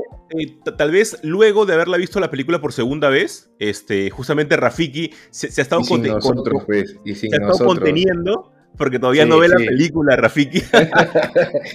Casa, no, pero es que si tú la ves dos veces y no, no, me pasas la voz, a eso ah, casa, casa sola. Casa sola, como dice Rafiki. Yo solo quiero hacerle dos preguntas, así, cortitas además. ¿Lloraron o no lloraron? Sí. toda la película. Sí, sí, lloré a ver mis tissues.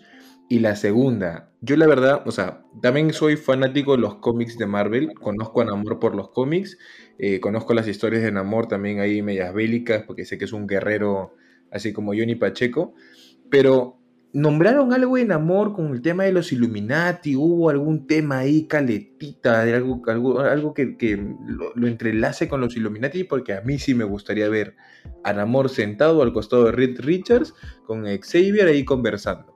o sea, para atrás no hay nada, para adelante puede ser, porque al menos hay un conocimiento que existen este, eh, e, estos seres en las profundidades, ¿no? Todavía no sabemos específicamente cómo ha él vivido, por ejemplo, este, el, el, el, chasquido de Thanos. No sabemos si tal vez eh, eh, estos, estos personajes también se, se, desaparecieron con el chasquido y Namor justamente por temor, esta es mi teoría, ¿no? Por temor a, Claro, no hizo nada por temor a salir a la superficie y que la gente vea. Namor es una persona justamente, por eso hilando con lo que José Carlos me decía al final, era de que yo compro esto porque Namor ha perdido por falta de inteligencia bélica, que al final de cuentas Shuri tiene un montón porque ella eh, eh, era la, es la, la, científica o la científica maestra detrás de todo lo que es Wakanda, ¿no? Que al final de cuentas, Ramonda también te lo dice, que es el, la, nación más poderosa dentro, dentro de lo que es la superficie.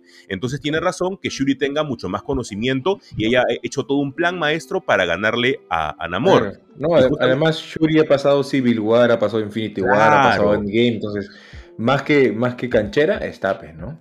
No, imagínate, imagínate, es increíble. Y justamente con lo que decías al inicio, con la primera pregunta, con José, Carlos hemos llorado por dos cosas distintas, creo, ¿no? José Carlos por todo lo que significa Black Panther de por sí, por el lado de Wakanda, y yo tal vez por el lado de, de, de, de Namor. Te juro que me he enamorado cada cosa que he visto con Namor, me ha parecido buenísimo la escena. El bailecito. Sí, claro, hasta el bailecito cuando baila suavemente en la premier es hermoso. Me he animado yo a hacer un TikTok. Yo nunca me animo a hacer ese tipo de cosas, pero me he animado por él, nada más a hacer un TikTok y hacer el ridículo en redes sociales, únicamente por él. Eh, y es que me gusta un montón y creo que fui el único loco, y ahí está mi amigo Rodrigo Muente de testigo, que fue el único loco que gritó en el cine cuando él dijo Imperius Rex. Y yo estaba como que, ¡fi! Al final lo hizo, En, lo en- hizo. en- Pero en mi, en mi cine también yo fui el único que dijo, ah, lo dijo, lo dijo, lo dijo. Ya estaba súper sencillo, o sea, todo el mundo se preguntaba, ¿y este loco por qué grita? Porque encima la escena viene acompañada de la explosión, es ahí seguidito, nada más. Claro. Entonces, eh, ni siquiera hay mucho tiempo como para poder vivirla. Pero a mí me encantó la película, eh, sin duda alguna, después de haberla visto dos veces, es la mejor. Ahora, yo tengo, yo tengo una, una cosa que yo creo que Namor pierde por, al margen de- del- conocimiento, que le falta el conocimiento bélico y demás, yo creo que también su ego le, le- le- le juega una mala pasada porque si recordamos la última escena cuando viene este enamora y le dice este, oye, yo, yo elegí luchar contigo y él es como que dice este, mira, este, ahora tenemos un gran aliado que si a ellos lo atacan vamos a salir nosotros y si a nosotros nos atacan ellos van a venir o sea, porque de alguna otra manera no es que se esté sometiendo, porque recordemos que Namor es el que, si, si puede, te apuñala por la espalda. Así que, este, ahí creo que creo que creo que lo, lo tienen, lo tienen, este, al menos mapeada esa, esa faceta de Namor. Y creo que el ego, porque inclusive él pinta en dentro de este, como su casa que tiene, eh, esta pintura en donde la pantera pelea con Namor y la pantera le está ganando. Entonces es un reconocimiento, no necesariamente de, del- de- desde la humil- humildad, pero sí desde la, desde la idea de, a ver, no estamos solos, no somos los mejores, y en este mundo tienes que hacer alianzas, ¿no? Entonces creo, creo que por ahí es que este, la soberbia le, como dice Kuto, ¿no? La soberbia, este, le ganó, le ganó a Namor y por eso termina perdiendo. Igual creo que este, en algún momento sí pensaría que vamos a tener a, a cierto, en cierta manera, no, no, no del punto de vista como los, los cómics, pero sí de una manera Illuminati, creo, ¿no? Yo, Ojalá, yo sí, yo sí ojalá por ahí me spoileé, me spoileé con el- la escena post créditos. A ver, yo por lo que sé, y a mí siempre me gustó esa relación porque eh, Tormenta era la reina de Wakanda y sé que T'Challa tenía un hijo con Tormenta. Me decepcionó saber que no es de Tormenta el hijo que tiene T'Challa. Sí, Me dolió. Claro, me eh, acá también por la falta de, de mutantes tenemos como que Claro. verlo con, con Nakia, ¿no? Pero igual es muy feeling porque al final el chivolo, y esa es la parte tal vez feeling, y ya no creo que sea spoiler porque ya para este punto todos deberían de haber visto la película, en, en- en especial Rafiki, este, en la parte en la que Nakia le presenta a, su hijo, a Shuri, y le dice que es el hijo de T'Challa. Y al final el chivolo, que ha hecho un casting espectacular porque es igualito sencillamente a Chadwick Boseman, le dice, eh, soy el hijo del rey T'Challa y mi nombre es T'Challa, ¿no? Entonces, en los cómics eso es diferente porque tenemos ot- otro tipo de continuidades, como en Old Man, Iron Man, en el cual tenemos otro tipo de, hijo, justamente el hijo de, de Ororo con T'Challa, y tiene los poderes una combinación de entre los dos, ¿no? Más o menos. Eh, acá no se ha respetado esto, pero sabemos de que posiblemente el chivolo, sabemos que no ahorita, pero ahorita con todo lo que está pasando y va a pasar en Quantum Mania y todo lo que viene Khan, el chivolo puede crecer sencillamente en una película y ya tenemos nuevo Black Panther con el nombre de T'Challa, ¿no? Así que por ese lado, mucho o poco puede pasar. Así Sí, que... el chivolo, el chivolo se meta con Tormenta y sea el hijo de él. O sea, o sea, reemplazando al papá con Tormenta y que tenga un chivolo él. Y Oh, que imagínate, que ¿no? visto en los cómics. Imagínate lo, lo que sería ahí, ¿no? Porque, o sea, a los cómics dice T'Challa y Ororo. Y Sí. el chivolo va a tener que ser el rey de Wakanda después, o sea, va a tener que suceder el trono y él va a ser el rey. Entonces puede que nos presenten a la tormenta chivola de X-Men y que se conozcan. Porque en, en continuidad de tiempo deberían tener la misma edad, más o menos, pues, ¿no? Claro, y sin llegar muy lejos, este, en los cómics, cuando Shuri es Black Panther y está, este, y está T'Challa en coma, la reina es Ororo en ese momento. Claro. Ella es la que obvia- obviamente no puede este, mandar ni nada porque acá nada más es, claro, el Black, el Black Panther es el único que puede mandar. Es por eso que inmediatamente cuando T'Challa entra en coma, todos los ancianos del consejo dicen, ok, ¿quién es el siguiente? Porque no podemos esperar más el tiempo. Y eso es tal vez lo, también lo, lo chévere de los cómics, ¿no? Aquí hemos tenido una controversia también en nuestro, en nuestro país. Aquí voy a dejar todo en, ma- en manos de José Carlos y de ustedes porque ahí me pueden funear. Cualquier tipo de comentario. Solo, solo la gente de piel, de piel, de color serio puede hablar de ese tema. Me he, he cansado de ver mi cara en TikToks de la gente criticando. Oye, pero escúchame, este, Jesús, o sea, yo si te veo en la calle, yo diría, oye, ese es un hermano. ¿Sí o no? Claro, Obvio. La verdad, la verdad. Claro, claro. Por eso yo, yo decía que yo lo salvo a Jesús porque, porque aparte de ser pata es, es- es un hermano. Pues, no, ¿no? Claro, o sea, yo te veo y digo, es, fácil, es de chincha, sobrado. Ahora, Sin duda, bueno, sin para poner, duda. para, para poner un poco en contexto, en lo, en lo que de repente, la, porque tenemos gente que nos escucha de- desde otro lado, de, de- que no es Perú, este, bueno, hubo un- una van premier en donde, claro, este, oficial, ¿no? De la gente de Marvel Perú, o mejor dicho, de, pues, Cinecolor, ¿no? Cinecolor, que es la productora que trae este, la, la película a, las salas en Perú. Y hacen pues un evento en donde literalmente creo que no invitan a este, personajes de, de la farándula o del medio eh, afroperuanos, sino entran pues gente eh, de color blanca, ¿no? Entonces, este, hubo un, un TikToker, un, un generador de contenido, pues que criticó esta, esta decisión del, del- de la gente, del- de, la productora, de, de marketing y demás, y este, y bueno, mucha gente Creo salió controversia. Creó controversia, mucha gente defendió, otra gente que dijo, pero qué, entonces cuando estrenen Avatar vamos a tener que invitar a gente azul, ¿no? Y ya, Yo dije, yo dije eso también.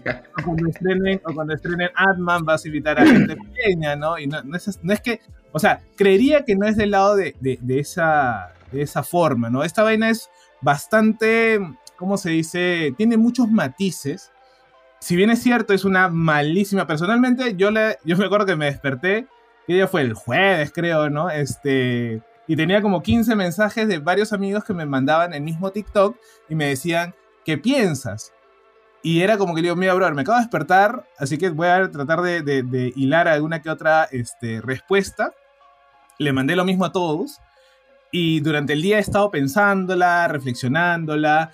Creo que entre líneas el mensaje del- de, este TikToker peruano, que también es, es, es afro, bueno, a mí no me gusta decir la palabra afroperuano, yo voy a decir negro, ¿ya?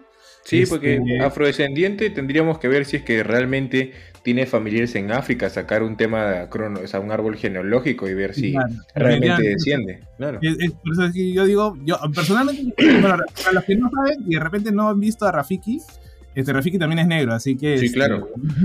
este, Prefiero el tono, el tema canela pasión. Me gusta sentirme Ay, así. ay, ay, sensual. una persona sensual, ¿no? Claro. Bueno, entonces, este, este TikToker, este, este generador de contenido, eh, en su discurso hay una cuestión de, de que no voy a entrar mucho en el, en, en el tema porque implica, y acá sí tengo que ponerme de una manera un poco más, eh, vamos a llamarlo denso, implica conocer algunos términos, encontrar las diferencias, por ejemplo, lo que significa visibilización, lo que significa representación y lo que significa inclusión. Cada es que son uno temas bien complejos. Sí, totalmente es complejo y ahí implica sí que tienes que educarte, tienes que investigar, Sí. tienes que preguntar, tienes que desaprender muchos conceptos. Y es, y claro, mucha gente dice, ah, pero es que es el wokismo o es le- la, la política, eh, la agenda de los progres y todo lo demás. Y, y no, o sea, hay una forma de entender estos fenómenos porque, a ver, no sé, no sé tú, Rafiki, pero que imagino si te ha pasado, es que nosotros al menos convivimos con la idea del racismo o con las acciones racistas, pues creo que todo el, todos los días, ¿no? Sí. Y es un, es un mal eh, que no sabemos si es que en algún momento se va a acabar, ¿no? Pero que necesitamos al menos para las siguientes generaciones, en mi caso mis sobrinas, mis sobrinos, este, imagino que en tu caso también, o en el caso si quieras tener hijos, ¿no? Este, que tenemos que empezar a combatirlo desde ahí, ¿no? Y acá podemos decir que la decisión ha sido mala. Yo dudaría un poco de la, de la idea de, de, de, llamarlos así, francamente, eh, como una decisión racista. Creo que es más una decisión de, eh, de ser brutos. Estratégica. No, o sea, de estrategia y de ser brutos también. Porque es como que eh, no se les, o sea, nadie, nadie en ningún parte del departamento de marketing se le dijo, oye, no estamos pensando en que deberíamos traer a alguien, ¿no? O sea, porque si bien es cierto, habían, habían contratado a personajes, este, a personas negras para hacer una especie de activación, que es el que le dice, eh, que le responde este, este TikToker a esta chica Francis, ¿no? Que uh -huh. parecer es una también, este, ahora de contenido bastante alcance, y este, y obviamente esta gente estaba pagada, no había sido invitada, ¿no? Entonces, yo creo que es una, una llamada de atención al menos desde mi punto de vista, de eh, ver cuáles son los problemas generales a, a, mayor, a mayor escala, en el sentido de que, ¿cómo es posible que a nadie se le haya ocurrido eh, de repente, de repente, así nada más como decir, oye, tal vez si la película es de negros tendríamos que hablar, de, haber invitado a algunas personas negras, ¿no? O sea, para, para inclusive este, hacer eh, plan de marketing, ¿no? Porque inclusive yo les diría a esa gente, que la película no solamente es de negros, o sea, también tiene que haber invitado marrones, Fornamor y todos los mesoamericanos, ¿no? Eso también implica que no conocen la película. Por eso fui Entonces, yo. no, pero tú, tú fuiste, pero, pero este, en representación de los, de los marrones, tú dices. De los marrones, claro. de, de, de, los marrones comiqueros. Ajá. Y ahora, obviamente, también, de, si queremos verlo desde el punto de vista eh, geek, eh, no hay una eh, invitación real a gente que prepare ese tipo de contenidos. O sea, yo he ido con Jesús alguna que otra, que, que, que hemos ido a una que otra gran premier, y obviamente no es un, un espacio de, de, gente que se dedica a esto, sino son gente que hace videos, que hace este, que son influencer y todo lo demás, que creo, ya, puedes invitarlos, pero no pueden ser tu, tu foco de, de principal. O sea, tu foco principal tiene que ser la gente que está relacionada a tu producto. Yo no sé de marketing, de repente lo que estoy diciendo es una pachotada, no lo sé, pero es que es lo que se me hace más lógico, vamos a llamarlo así, ¿no? Entonces, eh, creería que ahí hay una, una forma de, de, de, de, hacer mejor las cosas, creo. Uh -huh. Y obviamente, a ver, yo, yo sí soy un poco más radical acá. Y yo digo, mira, si me vas a hacer un token, o sea, token en el sentido de, político, políticamente correcto. O sea, no. Yo no soy tu token. ¿Ya? Ahora, este. Yo sí quiero, yo no busco la visibilización, porque la visibilización me queda simplemente en el, en el, el espacio espectacular del momento. Uh -huh. Yo no quiero eso. ¿no? O sea, a mí me da igual personalmente este, lo de lo de si me invitan o no, invitan a tal. O sea, en sí, porque yo digo, es el sistema y el sistema me va a ser solamente parte del espectáculo, más no parte de las, de las políticas, vamos a decir, reales, ¿no? o de lo que importa verdaderamente. ¿no? Entonces, yo, por ejemplo, José Carlos, yo sí tengo, por ejemplo, una, una opinión dividida ahí. ¿Por qué? Eh, yo personalmente tengo una ONG que apoya a los afrodescendientes en el Carmen eh, conozco el tema cultural porque estamos involucrados con el tema de, del Ministerio de Cultura en actividades, he ido a varias partes del Perú eh, conociendo pueblos de gente afrodescendiente que, que, de alguna otra manera busca salir del racismo y demás. Para, para, mí particularmente hay temas en los que yo convivo con el racismo día a día, o sea, hace tres días estaba en Arenales y un tío del micro se bajó y me dijo ustedes los negros por eso no debieron sacarlos de África, sim simplemente porque no le quise dar plata porque estaba de mendigo, ¿no? ¿Ya? O sea, y yo, o sea, yo en mi, en mi razón, yo podía bajar y, lógicamente usar la, agresividad, pues, ¿no? Pero ya tengo 28 años, he pasado por eso en el colegio, en todos lados, y es como que yo, va, es un idiota más hablando.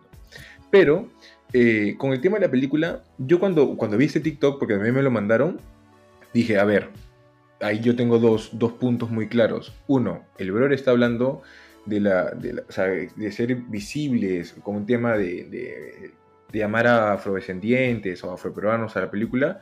Yo en ese punto me puse a analizar, a ver, ¿qué persona de color hace contenido geek que podría ir con ese ámbito? Conozco bailarines, conozco actores que sí han podido invitarlos, de hecho que sé que son este, come, come cómics, pero también hay un tema de, de marca de que yo estudié marketing, soy licenciado en marketing eh, y sé que no necesariamente la película apunta a traer gente de color, entonces ellos pueden tener su- sus decisiones. Ahora, también, si hubiesen querido involucrar al pueblo afrodescendiente, bro, hacía la premier en Chincha, pues, y te sacaba 50 negros del Carmen y hacíamos un Wakanda Forever ahí en live action, o sea, tranquilamente. Claro. Pero también es como que, o sea, es que también pasa el tema con los negros, y lo sé porque convivo con la comunidad, es que si hubiesen hecho eso, muchas personas se hubiesen eh, quejado de apropiación cultural. Y es como que ahí entras en debate, o sea, ahí entras en, en un conflicto muy grande porque si no lo haces es racismo, pero si lo haces es apropiación cultural, porque lo he visto. O sea, yo Sí, conozco gente blanca, muy blanca como la leche, que se considera y se percibe como afrodescendiente. Y ahí es también otro tema. Mi hermano, te lo juro, o sea, te lo juro. ¿Qué pasa si tú le preguntabas al brother, eh, no sé, a un brother blanco en la premier, ¿qué te parece el tema de la él te puede decir tranquilamente, yo me autopercibo como afrodescendiente y nadie tendría por qué decirle nada porque está en su derecho.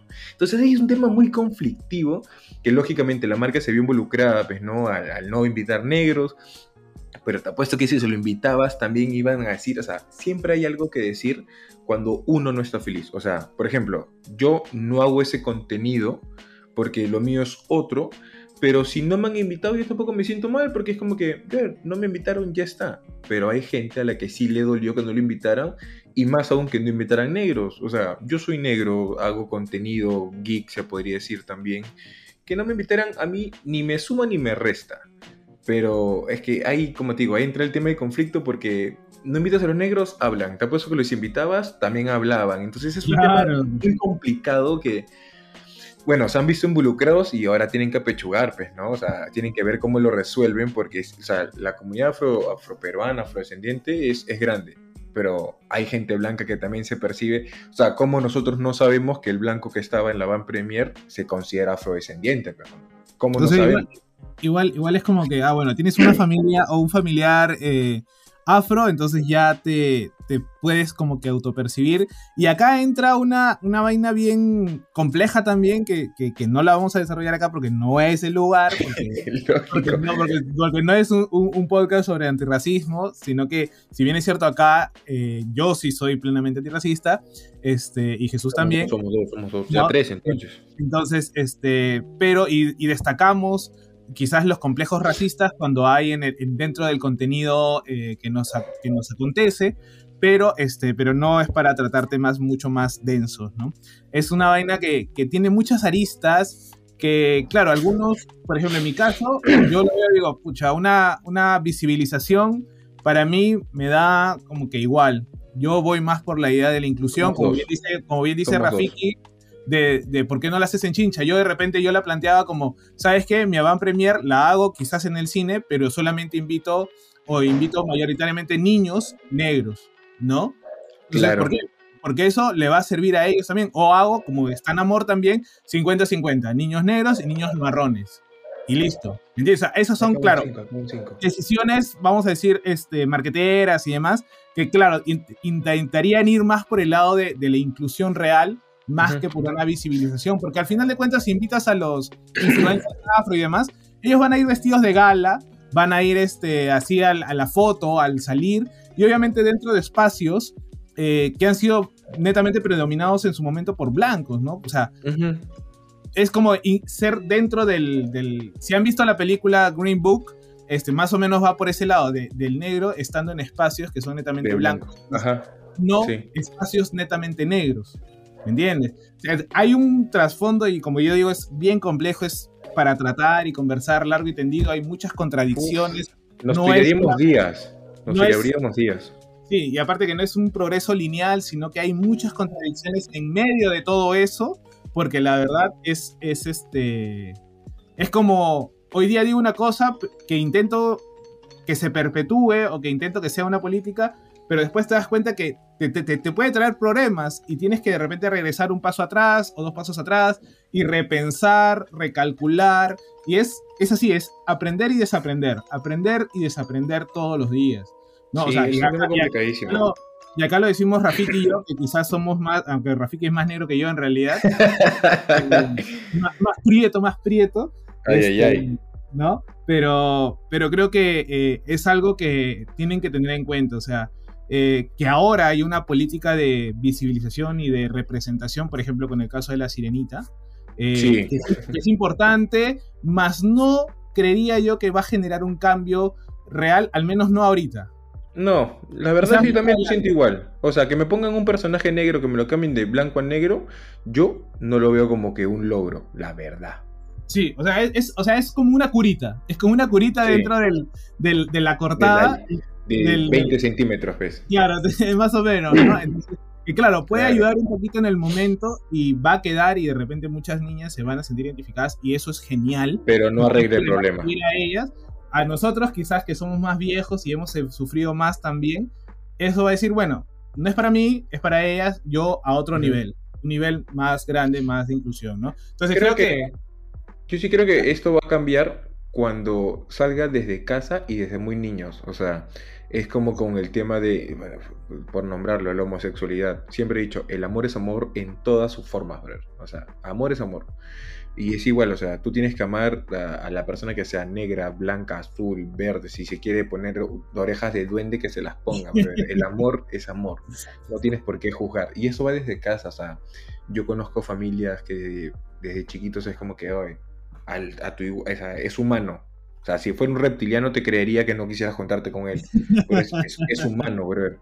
Entonces, y como conozco otras familias eh, que son como que, ah, no sabes qué, o los apelliditos, o que no, mira lo que cómo se viste. Entonces, brother, el, el día que cambie eso, ese día va a ser un gran cambio. Mientras, es que, ah, como dices, esas son curitas que le vas poniendo a la gente como para que se sientan bien. Pero realmente eso no cura. O sea, no cura todas las cosas, pues, Totalmente de acuerdo.